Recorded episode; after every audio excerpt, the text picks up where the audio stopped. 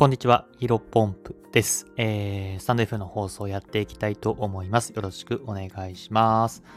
今回のテーマなんですが、中山きんに君のアメ取りゲームから学んだこと、えー、こういったテーマでお話をしていきたいと思います。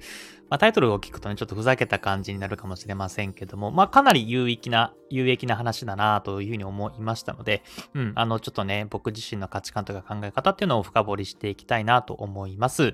早速本題ですね。まあ、中山金君から学んだこと、えー、まあ、結論から言うとですね、まあ、自分が信じたものっていうのは、後から時代が追いついてくるよう的な、えー、感じの内容なんですけども、うん、まあ、ちょっと、えー、遠回りしながら話していきたいなと思います。まず、中山筋肉って皆さん知ってますよね。あのー、今何歳なんですかね多分僕が小学生とか中学生ぐらいの時に一回ブームが来て、あの時はね、あのあれですね、パスタかな？あの、ボンジョビのね、えー、てでてれでてててれのあの、音楽合わせて、で、あの、It's My Life のところで、あの、えー、確かミートソーススパゲッティにあのコーナーチーズを全部振りかけるみたいな、確か芸が、僕が中学生の時ぐらいに流行った、だから10年前、15年前ぐらいに流行った気がしています。で、今は長山筋肉のね、ものすごくパワーとかね、えー、まあ、CM とか、うん、いろんなところに引っ張りだこですけども、まあ、今一番目のなんだろう、やっぱアメトリゲームなのかなと思います。アメトリゲームって皆さん知ってますかね？これもね、あの、ボンジョミのあの、It's My Life が長い、It's My Life って多分タイトル合ってるような、うん、あの、ボンジョビ、ボンジョビが多分、えー、そのアーティスト名だと思いますけども、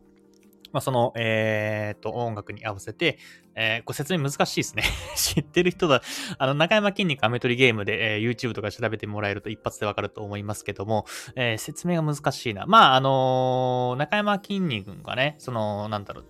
箱というか、ちっちゃい箱に、えー、網を多分2、30個入れてるんですね。で、えっ、ー、と、挑戦者が、まあ、あの、本当にちっちゃい紙コップ、あのね、水一杯飲めるような紙コップを持って、まあ、中山筋肉がそのボンジョミの、えーと、ミュージックを流している時に、えー、中山筋肉がいつ落とすかわかんないですね、その飴玉を。あのー、いつ、その、顔に入ってる飴玉を、えー、下に、えっ、と、やって、その飴をと飴を落とす時に、まあ、紙コップの中に1個でも飴が入ってたらクリアっていう風な、あのまあ、くだらないゲームなんですけども、まあ、このオチはですね、まあ、It's My Life が、えー、サビになった時に、えっ、と、中山筋肉がその飴を思いっきり投げて、まあ、紙コップの、えっ、と、その、拾えない。まあ、これね、一番最初子供とかにやってたんですけどね。あの、この動画、めちゃめちゃ、うん、あの、面白いので、見てみてください。で、僕はね、このアメトリゲームって、まあ、最近結構話題というか、うん、いろんなところでね、やっていて、あの、中山筋肉といえばアメトリゲームっていう風になってますけど、これ多分ね、8年前ぐらい僕が大学4年生、3年生の時ぐらいに、えっ、ー、と、僕知ってたんですね。まあ、ただ僕もその、うん、多分そのリアルタイムに知ったわけじゃなくて、多分10年前ぐらいからあるネタなんじゃないかなと思っています。で、僕も、えー、その時たまたまね、YouTube かなんかで見てて、あの、中山筋肉のあの、くだらないそういった芸をね、僕ものすごく好きだったし、あの、もともとその、さっき言った中学生の時に、えー、ミートスポ、ミートソーススパゲッティに粉チーズを、あの、やーってやつね。あの時は結構ね、滑り芸だったんですけど、今はね、もう引っ張りだこというか、まあ、テレビ出てきたら結構爆笑さかさらうじゃないですか。うん。なので、あのー、僕もね、でもその時から僕は滑り芸としてじゃなくて、単純に面白さ、アメトリゲームとかも面白い風な思ってたんですよ。で、まあ、大学生だったんで、まあ、くだらないことをね、えー、毎日友達と報告し合うっていうのが日課だったんで で、そこでね、あのー、中山健に君で知ってるみたいな、ああ、まあ、昔有名だったよね、みたいな感じで。で、そのアメトリゲームの YouTube 動画をね、えー、見せたらですね、まあ、大体言われるのがね、まあ、面白く何が面白いのとか、うん、ブーム過ぎているしな、とか、うん、なんかくだらなすぎるみたいな感じで、結構ね、マイナスな意見をね、えー、もらうことが多かったんですよ。でも僕はやっぱその時から、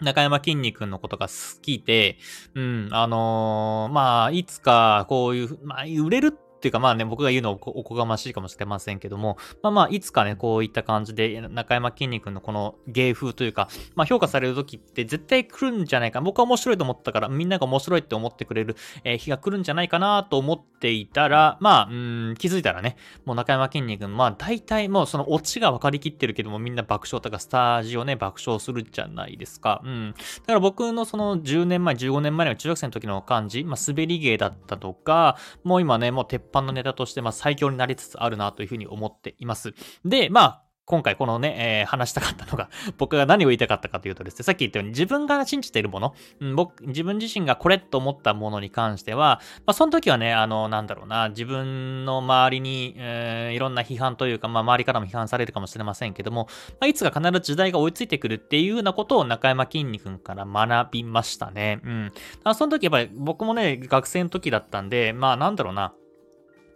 悪い意味か。悪い意味で、やっぱりみんなが、えー、右って言ったら、うん、僕が自分自身が左だと思ってても右を向かなきゃいけないみたいな、うん、あまあ、ある種集団行動。まあ、その分ね、日本人って、なんだろうな、集団行動とかチームワークが、まあ、得意というか、まあ、例えば野球とかね、チームプレーとかそういったものがね、強い傾向にもありますけども、まあ、やっぱり悪い意味ではビジネスとかで、えー、仕事の場面とかで、やっぱりみんなに合わせてしまうっていうのが、えー、ありがちなのかなというふうに思いましたが、あさっきも言ったように僕自身はその、なんていうのかな、うん、中山きんに君がみんなが面白くないって言ってたとしても、僕は自分の中で面白いと思ってたし、まあこれがね、いつかもっともっと、うん、広まっていくもんなのかなというふうに思ってきたら、まあそんな感じで、えー、時代が追いついてきて、まあ、なん何のきっかけがわかんないですけどね。うん、まあこういうところで、えー、僕が信じてたものが報われた。報わ別にね、あのー、心の底から売れてほしいと僕、そんな思ってなかったですけども、うん、報われたっていうのはちょっと大げさかな。うん、その自分自身が思っていたことが、あ追いついてきた、えー、みんなに評価されてきたっていう、まあ体験を、うん、原体験だったなというふうに思います。まあ、なので僕自身は、うん、さっきも言ったように自分自身が信じているものっていうのは、まあ周りが何と言おうと、まあ絶対に来るなと思っていた、も思っているんだったら、うんうん、それは必ず来るっていうふうに、えー、まあ、原体験からね、思っています。そうだな、今思い出しましたけども、ローランドさん、あの、ホストのね、えー、ホスト界の帝王のローランドさんも、まあ、これも僕の、えー、会社の、前職の会社の先輩から教えてもらったんですけど、ローランドっていうのは面白いよ、みたいなことを言われて、えー、見てみたらですね、本当にもう全然知らない、みんながローランドって誰ってなった時ぐらいから僕知ってたんですよ。でその時 YouTube から見てて、単純にあの、トークスキルも面白かったし、うん、なんかね、えー、今でこそやっぱローランドってめちゃめちゃ有名じゃないですか。でもその時も僕もね、あの、会社の先輩に見せて、違う人にね、ローランドって知ってるみたいな感じで紹介したら、なんかナルシストでキモいみたいな感じでね、うん、なんか金髪で、しかもまあ整形されてるじゃないですか。まあ僕は別に全然整形は何とも思ってないんですけども、まあ整形してそこまで売れたいのかみたいな感じ結構みんな批判的だったんですね。でもそれでもやっぱ僕自身ローランドめちゃめちゃ面白いから、まあどんどんどんどん有名になっていくのかなというふうに思っていたら、まあどんどんどんどん有名になってきて、まあ今知らない人いないですよね。うん。なんか、うん、ホストといえばローランドみたいな感じで、えー、かなりイメージついてきたのかなというふうに思っています。まあ、こんな感じで、まあ、僕自身の今、うん、パッと思いついた中では、中山きんに君とか、えー、ローランドさんとか、えー、そういうところでね、ものすごく有名になってきていて、まあ、最初はね、周りになんかすごい言われてたけど、僕は、まあ、本物というか面白いな、だったり、うん、すごい人だなというふうに思っていたので、そこら辺が評価されてきたのかなというふうに思うとですね、まあ、自分自身が思っていた、持っている価値観とか考え方っていうのは別に、うん、時代がゆくゆく追いついていくのかなというふうに改めて思いました。まあ、なので、まあ、これから僕自身がビジネス今やっている中で、まあ、ビジネスだけじゃないですけどもね、えー、これから来るっていうものはな、そうですね。例えばリスキリング、えー、スキルを再取得しましょうよっていう、まあ、社会的な動き。まあ、結構今リスキリングってことは、まあ、まあ、ちらほら出てきてる、出てる、来てる、出てきてるけど、うん、知らない人って結構多いんじゃないかなと思います。ただまあ、うーんと、AI が、えー、いろんなところで出てくる中で、まあ、職業がなかなかみんなね、えー、なくなってきてしまう。なので、うん、自分自身の職業を変えていくっていうところで、リスキリングっていう言葉がものすごく出てくるかなというふうに思っていますし、あとはまあ、えー、前からも言ってますけど、ビットコイン。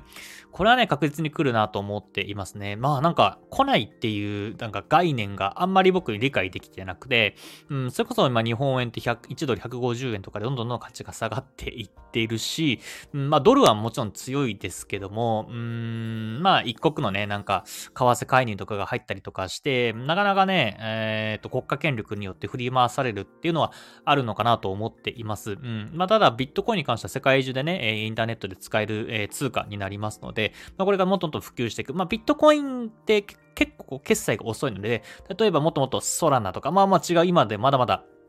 出てないイーサリアムとか、あ、イーサリアム出てますけど、今、ね、現時点では出てない、えー、仮想通貨みたいなところが、えー、なんか、円、僕らのいるドルドルとか円とか、えー、ユーロとか、そういったところになり変わっていくっていう未来は全然あり得るのかなと思います。うん、なので、まあ、海外ではね、ビットコイン決済とか、えー、に導入されているみたいですけども、ここら辺のビットコインっていうのは、うん、やっぱり価値が上がっていくのかなと思っていますね。僕はね、もう今50万円ぐらい、あ結構価値が増えて、どれくらい300万の時にいくつか買って、今500万円だから、えー、価値が1 1.67倍とか、えー、なっているのかな。そう考えると、まあ、結構、うん、増えてますよね、多分ね。で、僕はね、ビットコイン2000万とか、うん、最終的には1億円いくなというふうに思っています。うん。だって2100万枚しかね、えー、需要がなくて、なんか、ビットコイン今2000枚か1900万枚くらいも発行されていて、もう6割はね、動かない。みんなガチ掘っていって、まあ、長期保有に、えー、移っています。なので、うん、欲しいと思ってもね、えー、買えないっていうのが、うん、これから、えー、5年、10年で起こり得るかなというふうに考えておりますので、まあ、半減期といってね、ビットコインが上がるタイミングっていうのが、まあ、来年か再来年に来るっていうふうに言われ、あ、再来来年に来る。で、その半減期の前後に、えー、ビットコインが急上昇するっていうふうに言われているので、まあ、来年か、えー、再来年ぐらいには、うん、もっともっと価値が上がっていくのかなというふうに思っていますので、うん、ここら辺はね、やっぱりしっかりと抑えていきたいなと思っています。あとは、まあ、NFT ですね。うん、まあ、NFT の時代は終わったみたいなこと言われていますけど、まあ、それは確かに PFP、まあ、あの、さっきあ、さっきじゃなくてごめんなさい。えー、僕も今ツイッターのアイコンにしていますけども、うん、ああいう感じで、えっ、ー、と、あ、X か。X のプロフィール画像にしてますけど、まあそういった確かにそこら辺はね、ちょっと時代遅れというか、まあ一旦ね、えー、ブームが過ぎ去っているのは、まあこれは確かだなというふうに思っていますけども、NFT という技術は、えー、もっともっと革新的になっていくんじゃないかなと思います。僕の個人的にはね、まあ、パスポートってあるじゃないですか。まあ、あれ各、えー、ところで、えー、紙として発行されてますけど、まあ、どうだろうね、20年後とかもう完全に NFT。まあ、NFT って何かというと、うんと、改ざんができない、えー、デジタル、えー、画像、デジタルデータみたいな感じなので、まあみんなが携帯とか何かしらの機器に、えー、パスポートを持って、それでもピッてやれば、えー、すぐ入国審査ができると。で、なので、改ざん、改ざんというか偽造ができないので、うん、なんか偽造パスポートとかっていうふうによく言われてますけども、それも、えー、偽造できなくなっていくんじゃないかなというふうに考えています。まあこんな感じで僕自身はさっき言ったリスキリング、ビットコイン、NFT みたいなところっていうのは、うん、まあやっぱりまあ今現時点では批判的なえー、意見とか逆に知らないとか、えー、言ったものがね、結構ありますけども、うん、まあ10年後ぐらいには当たり前にね、えー、なっていて欠かせないものになっているのかなというふうに考えています。うん、なので、まあ9割の人がね、えー、右って言っている中でも、まあ自分自身は左って思うんだったら左。もちろんね、みんながね、右、え、9割の人が右って思っていて、自分自身も右って思うんだったら、えー、その右に行ってもね、全然いいと思いますけども、うん、自分自身が、あ、これちょっと違うだろうな、みんながこんなこと言ってるけど、うん、絶対間違ってるだろうなって思うんだだったら、そこの道を信じてるっていうのも、うん、やっぱり一つの手なのかなというふうに思いました。まあ、今回はね、中山きんに君の例にして お話しさせていただきましたけど、まあ皆さんにとっても、うん、なんか世間一般的にこれってちょっとおかしいよなとか、えー、絶対これ来るよなというふうに思ってるものがあれば、まあ信じ続けて、うん、まあ、そこら辺はね、まあ、1日2日じゃ変わんなかったりしますけども、まあ、1年、3年、5年、10年というか、なんか長い年月をかけてね、えー、変わっていったりしますので、まあ、自分自身の信じたものっていうのは、まあ、いつか時代追いつくえー、可能性が高いなというふうに改めて思ったので、ちょっと今回お話しさせていただきました。それでは本日の話は以上です。えー、お疲れ様でした。失礼します。